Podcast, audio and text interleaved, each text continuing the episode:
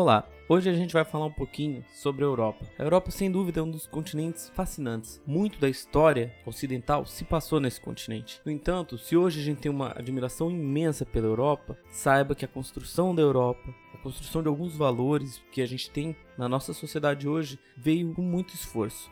Parte da configuração política, das regras sociais, parte do nosso entendimento de sociedade ocidental é uma herança do continente europeu. Hoje a gente vai falar dos efeitos das transformações da Europa durante o século XIX. Vamos lá?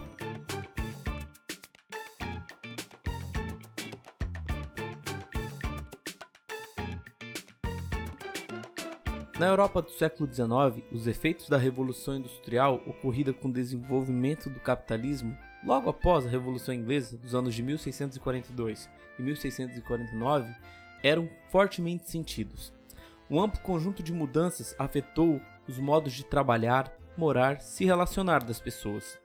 Uma dessas mudanças foi o aumento extraordinário da população, que foi acompanhado por outro processo importante, o deslocamento da população do campo para a cidade, o êxodo rural. Com as cidades cresciam também os problemas urbanos, que atingiam sobretudo os mais pobres.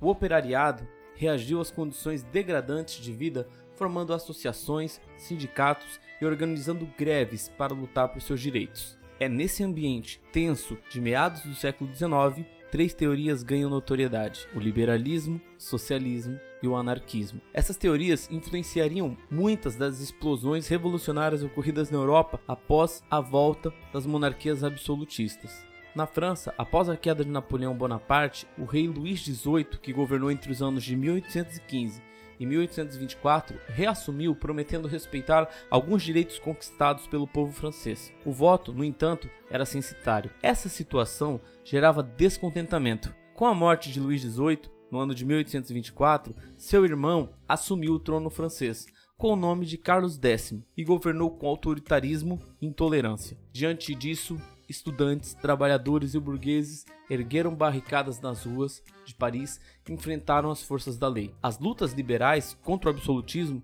em julho de 1830, ficaram conhecidas como Jornadas Gloriosas. Essa onda revolucionária liberal entre os anos de 1829 e 1834 atingiu também vários outros países da Europa. Ao assumir a liderança do processo revolucionário, a burguesia francesa conteve a pressão popular pela República e ofereceu a coroa a Luís Felipe, Duque de Orleans. Luís Felipe, que governou entre os anos de 1830 e 1848, criou uma série de facilidades para a alta burguesia. No ano de 1848, quando governou, tentou reprimir as manifestações socialistas e republicanas.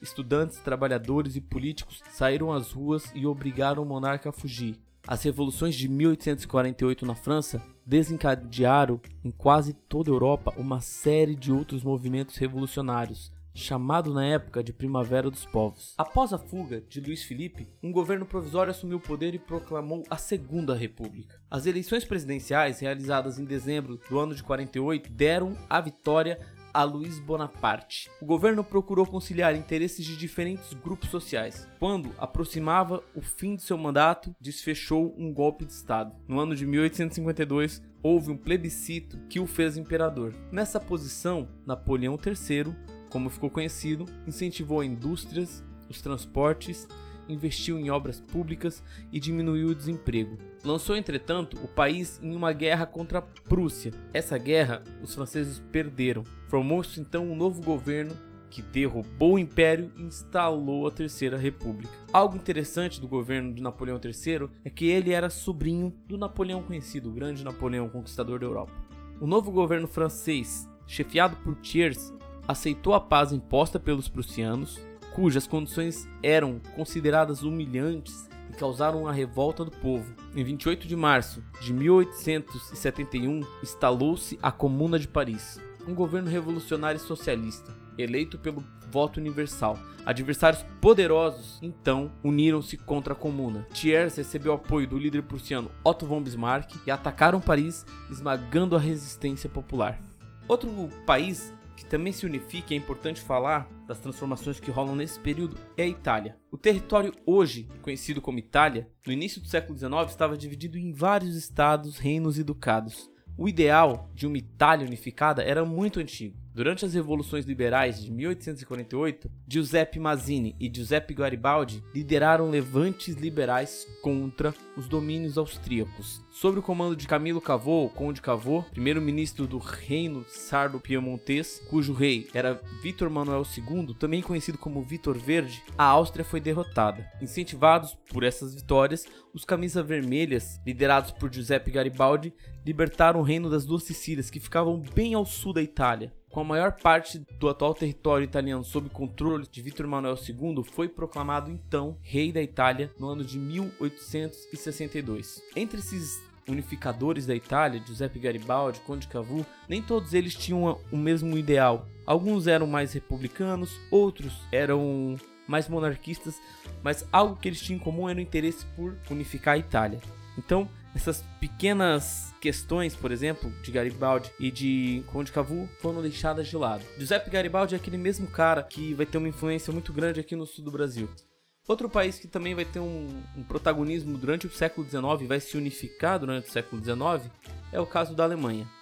A redefinição do mapa europeu pelo Congresso de Viena foi decisivo. Ele criou a Confederação Germânica. Essa confederação era formada por 39 estados independentes, entre os quais a Áustria e a Prússia, principados e cidades livres. No início do século XIX, o maior obstáculo ao desenvolvimento do capitalismo na região era a existência de barreiras alfandegárias entre os estados que compunham a Confederação Germânica. Por isso, no ano de 1834 foi criada a Zollverein, uma união alfandegária que buscava eliminar os impostos entre os diversos estados da Confederação Germânica, exceto a Áustria, que dessa forma foi isolada politicamente. A Prússia se industrializou rapidamente e na década de 1860 já liderava o processo de unificação da Alemanha sob o comando de Otto von Bismarck. Ele integrou seu país por meio de uma rede de ferrovias, fortaleceu o exército e usou a guerra como estratégia para atingir seus objetivos. Sob sua liderança, o Reino da Prússia provocou e venceu três guerras consecutivas contra a Dinamarca, contra a Áustria e ainda contra a França. Assim, em 18 de janeiro do ano de 1871, nascia o Segundo Reich. Reich significa Império em alemão. E a Alemanha se tornou em pouco tempo uma das maiores potências da Europa.